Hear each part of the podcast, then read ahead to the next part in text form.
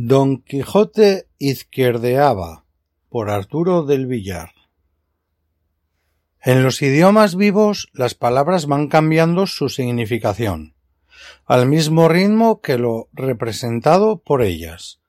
En el capítulo 26 de la segunda parte del ingenioso caballero Don Quijote de la Mancha, se describe la descomunal batalla del caballero delirante con las figuras del retablo de Maese Pedro, que él las toma por reales, y advierte Cervantes que el titiritero vio, vio que Don Quijote izquierdeaba.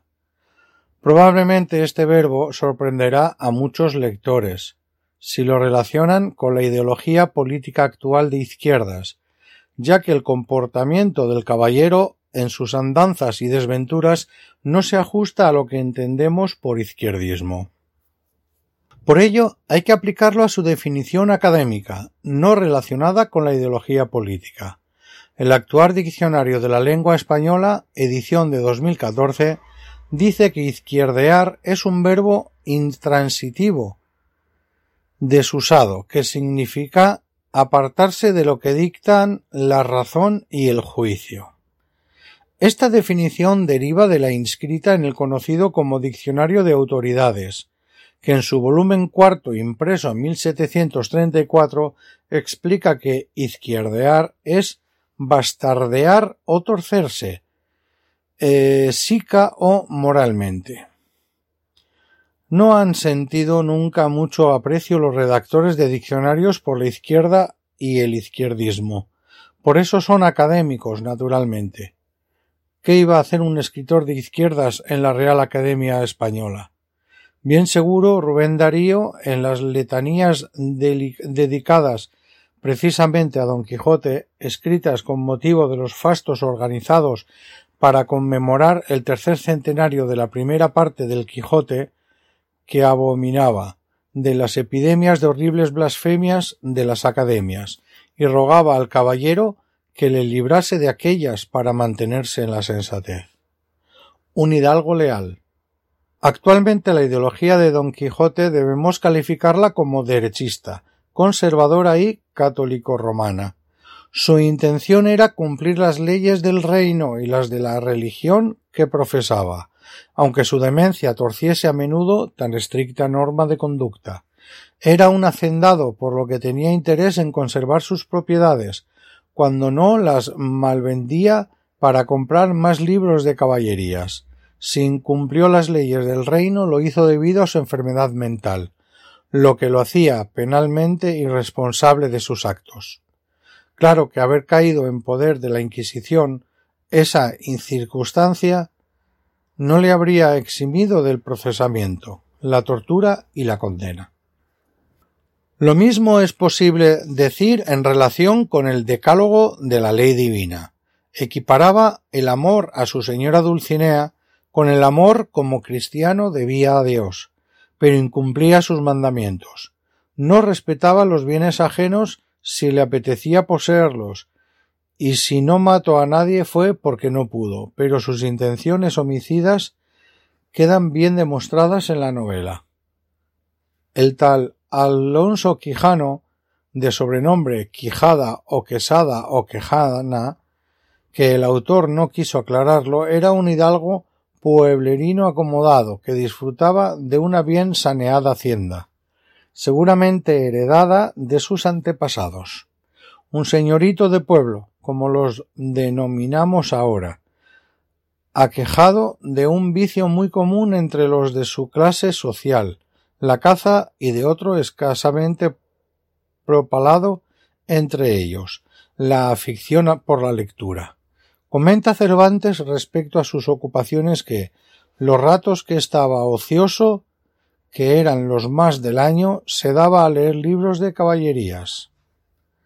Así se comportaba la sociedad durante el reinado de los Austrias, por lo que el reino padecía una crisis económica inconmensurable, lo que no impidió a los monarcas vivir entregados a los ocios y placeres, mientras sus vasallos, padecían un hambre eh, crónica insuperable. El mismo Cervantes criticó por la boca del labrador pobre Sancho, a la clase ociosa de los señoritos parásitos que vivían a costa del trabajo de los arrendatarios de sus tierras.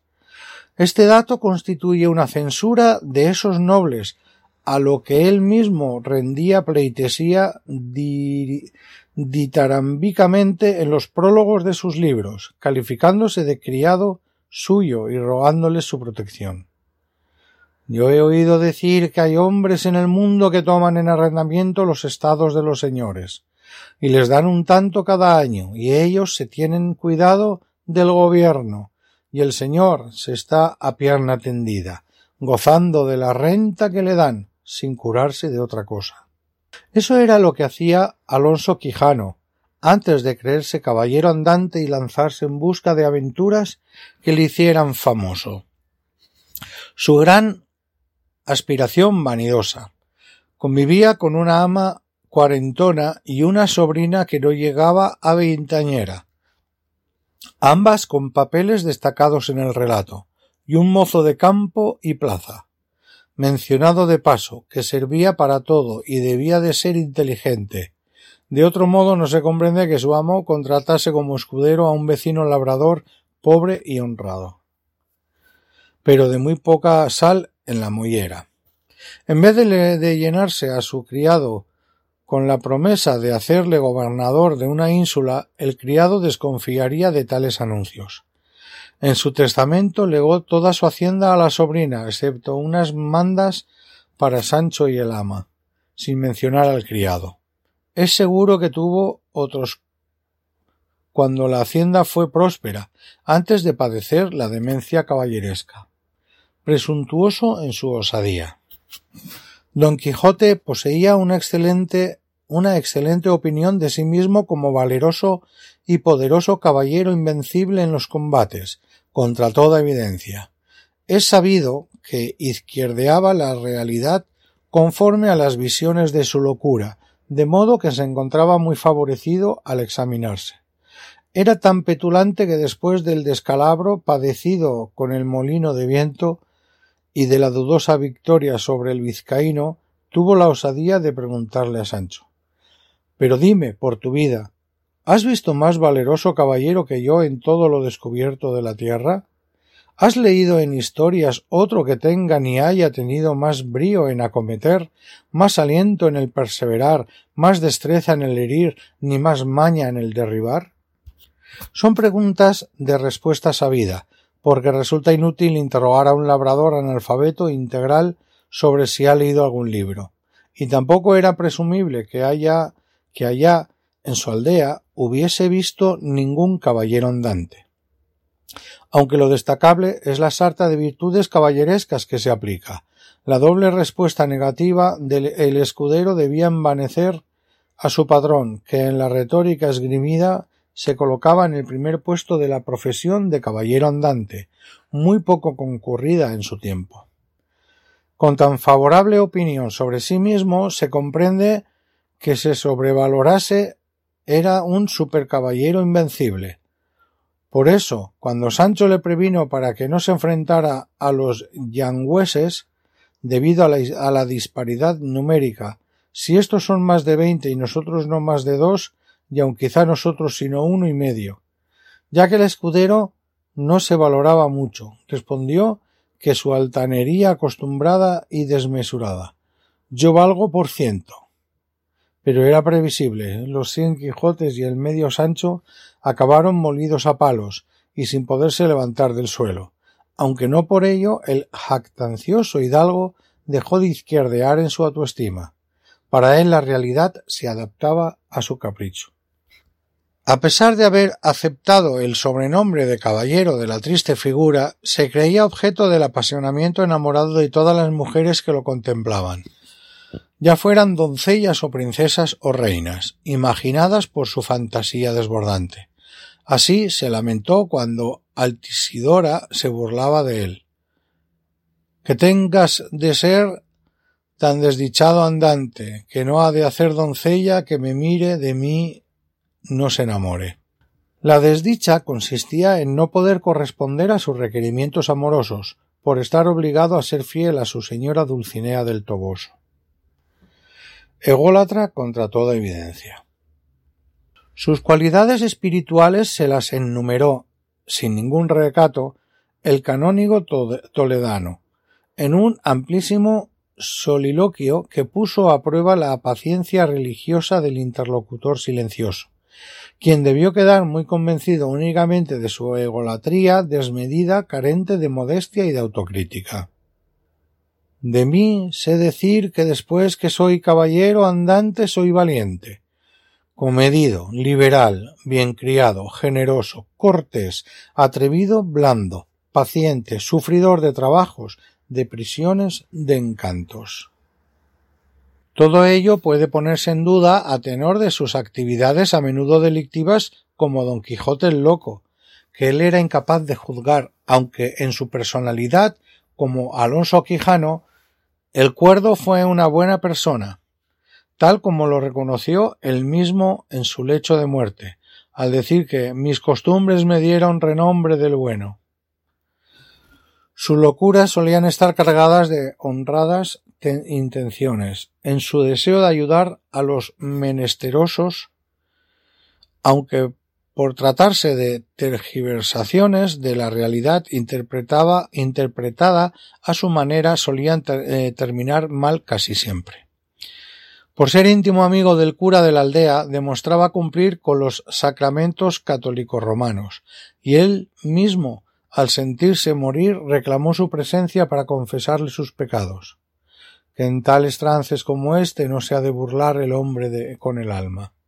Como resumen de su carácter añadió Cervantes un comentario definidor en estas páginas finales de la novela, a manera de retrato moral completo. Así escribió que en tanto que Don Quijote fue Alfonso Quijano el bueno a secas, y en tanto que fue Don Quijote de la Mancha, fue siempre de apacible condición y de agradable trato. Y por esto no sólo era bien querido de los de su casa, sino de todos cuantos le conocían. Pero también violento. El lector de la novela sabe que no siempre fue así cuando su razón izquierdeaba porque en muchos capítulos se relatan accesos de cólera demostrativos de que su condición no era apacible por naturaleza, sino que le incitaba a entablar combate con cualquier desconocido a causa de su insania. Por eso no sería irresponsable de sus actos. En el caso de ser detenido, pero lo recluirían en un manicomio de la época, lo que constituiría el más severo de los castigos. Especialmente agresivo se mostraba con quienes dudaban de su condición de caballero andante. Por ejemplo, en la discusión con el escudero vizcaíno que le insultaba, cuando el autor cuenta el autor que arrojando la lanza en el suelo sacó su espada y embrazó su rodela y arremetió al vizcaíno con determinación de quitarle la vida. Y añade todavía que se lanzó contra él con la espada en alto con determinación de abrirle por medio. Tanto la acción ejecutada como la intención homicida contravienen el decálogo impuesto como ley divina a los judíos y heredado por los cristianos, y lo define como provocador, iracundo, muy peligroso y nada pacible.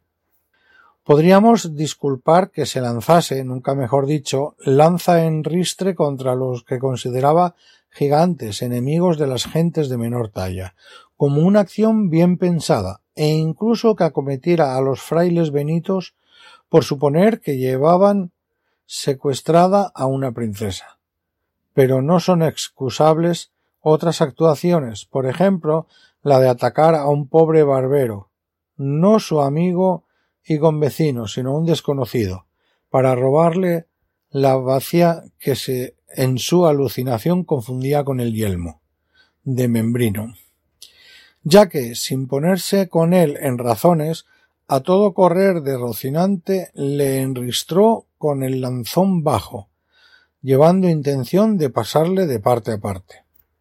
Si el barbero no se hubiera tirado al suelo y echado a correr, que no le alcanzara el viento, habría muerto sin ningún motivo ni causa, víctima de la codicia demente de quien se consideraba un buen hidalgo, pero no respetaba la propiedad privada cuando le apetecía tomar posesión de algo. Otro tanto se describe en la descomunal aventura que le llevó a liberar a los forzados del rey condenados a galeras. No atendió a los racionamientos del comisario que los custodiaba, sino que se encolerizó porque se cumplía su orden de quitarle las cadenas. Y diciendo y haciendo arremetió contra él, tan presto que, sin que tuviese lugar de ponerse en defensa, dio con él en el suelo malherido de una lanzada. De ese modo, quien pretendía ayudar a los necesitados y menesterosos contra los abusos de los malandrines se convirtió en cómplice de los criminales enfrentando la ley. La causa de esa agresividad nos la proporciona Sancho, que en un largo y discreto soliloquio reconoce que la gente manchega es tan colérica como honrada y no consiente cosquillas de nadie en aquel tiempo. Arturo del Villar, presidente del colectivo republicano Tercer Milenio.